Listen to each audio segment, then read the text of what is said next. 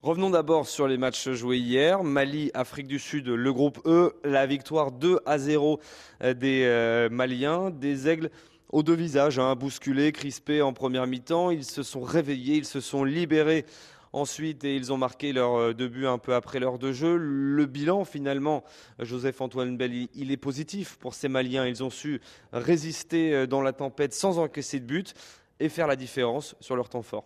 Mais je, je pense d'abord qu'il n'est pas dit que pour gagner un match, il faut le dominer de bout en bout.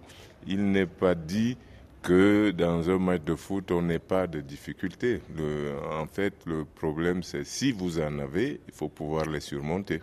Et les Maliens ont réussi à le faire. Maintenant, je sais que de leur côté, ils doivent aussi se dire qu'il ne faut pas que ça se reproduise, parce que vous n'êtes pas toujours sûr de pouvoir résister si vous avez laissé l'initiative à l'adversaire. Et surtout, je crois qu'ils retiendront aussi à reproduire la deuxième période. Et peut-être aussi le caractère affiché. Euh, je parle par exemple d'un Yves Bissouma, euh, malade depuis euh, trois jours, le, paludisme apparemment, qui a tenu à jouer. Ça montre quelque chose, ça. Oui, c'est vrai qu'ils ont, ils ont tous montré beaucoup de caractère. Nous, on ne savait pas que Bissouma avait été malade, mais bon, ce qu'il a montré, effectivement, ils ont montré qu'ils avaient envie. Ils ont surtout montré qu'ils pouvaient être solidaires parce que au moment où ils ont été dominés, euh, Diarra, le gardien, a joué son rôle et euh, il les a maintenus à flot et ils sont revenus. Ça, c'est aussi quelque chose qu'ils retiendront comme positif parce que à un moment, ils étaient véritablement baladés et ils avaient accepté la domination sud-africaine, mais l'accepter ne voulait pas dire qu'ils allaient perdre. Le prochain match pour eux, c'est contre la Tunisie, duel euh, en haute altitude entre les aigles avec des, Tunisiens qui euh, sont déjà presque dos au mur après euh, leur défaite surprise face à la Namibie 1 à 0. Première victoire d'ailleurs des, Brave Warriors. Qu'est-ce que vous avez envie de retenir de cette rencontre? L'exploit justement des Namibiens ou la faillite plutôt des Tunisiens? On ne peut pas retenir l'un sans l'autre. Je pense qu'aujourd'hui, il y a bien la stagnation, le recul de certaines nations données comme euh, leaders en Afrique, mais dans le même temps, il y a surtout des progrès de, celles qu'on disait petites. Certaines sont au-delà de la centième place mondiale, donc, euh, mais tout en étant petites et travaillent beaucoup, les Namibiens n'ont pas gagné par hasard. Les Namibiens ont fait un très très très bon match dans les éliminatoires, moi j'ai le souvenir d'une Namibie qui avait battu le Cameroun, donc ça veut dire que ce n'était pas le hasard, ce sont des gens qui, qui travaillent et ils nous l'ont montré sur le terrain. Maintenant, les Tunisiens doivent se réveiller parce que euh, ils n'ont pas été totalement mauvais, mais ils ont été inefficaces et ça leur a coûté.